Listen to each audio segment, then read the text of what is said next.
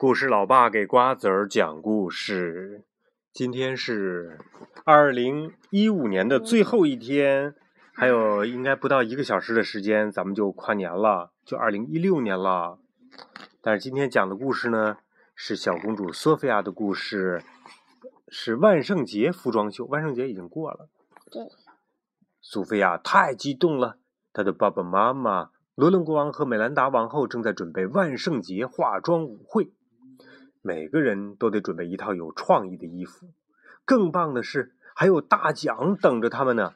苏菲亚都等不及，马上开始准备了。安博真的非常想赢得最佳装扮奖，我要扮成孔雀。他告诉苏菲亚：“我敢肯定你会是最最最最最漂亮的孔雀。”苏菲亚说。安博非常努力的想做好自己的礼服，但羽毛掉的哪儿都是。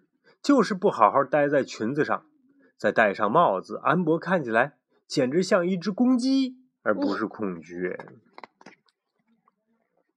安博跑去找苏菲亚帮忙：“你能把我的衣服做成这样子吗？”安博拿出草图给苏菲亚看。“嗯，我一定会全力帮你做的。”苏菲亚笑着说。苏菲亚先是小心地把美丽的羽毛缝在安博的裙子和粉色的斗篷上，接下来，她还用羽毛做了一个配套的帽子。苏菲亚把安博带到镜子前，安博看到自己的时候，忍不住“哎”叫了起来。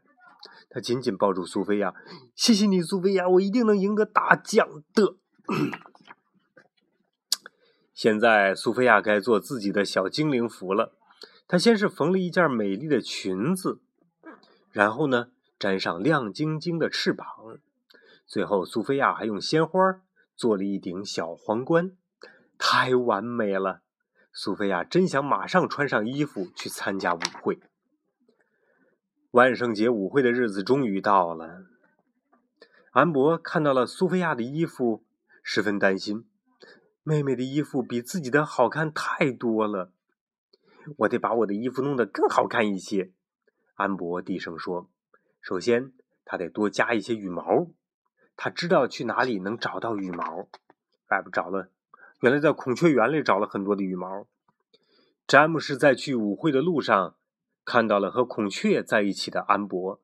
哎，你在这里做什么呀？他朝安博喊道：“舞会马上就要开始了。”安博抱着羽毛冲向城堡。但在路上，他不小心啊，啪嚓，滑倒，摔进了泥坑里。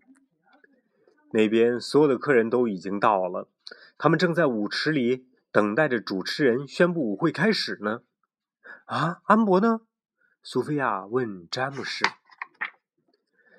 苏菲亚顺着一路泥印儿追到安博的房间啊哈，原来。原来他们安博告那个詹姆斯告告诉苏菲亚说，呃，安博在泥坑里摔了一个大跟头。于是苏菲亚找到了安博，发生什么事儿了？苏菲亚问。我嫉妒你的衣服，安博红着脸解释。我想让自己的更好看，嗯，可是弄糟了，我很抱歉。我明白，苏菲亚温柔的点头。可是现在你看看我，安博说，我没法参加舞会了。苏菲亚说：“你可以的，我们来想想办法。我不会丢下你不管的。”思考了一会儿，苏菲亚叫了起来：“我知道了，我们可以一起穿我的衣服。”我不明白，安博摇摇头。“你马上就会明白的。”苏菲亚说。苏菲亚有了一个非常完美的计划，她把衣服拆开，分成两件，这样她和安博就各有一套衣服了。看到了吗？苏菲亚说。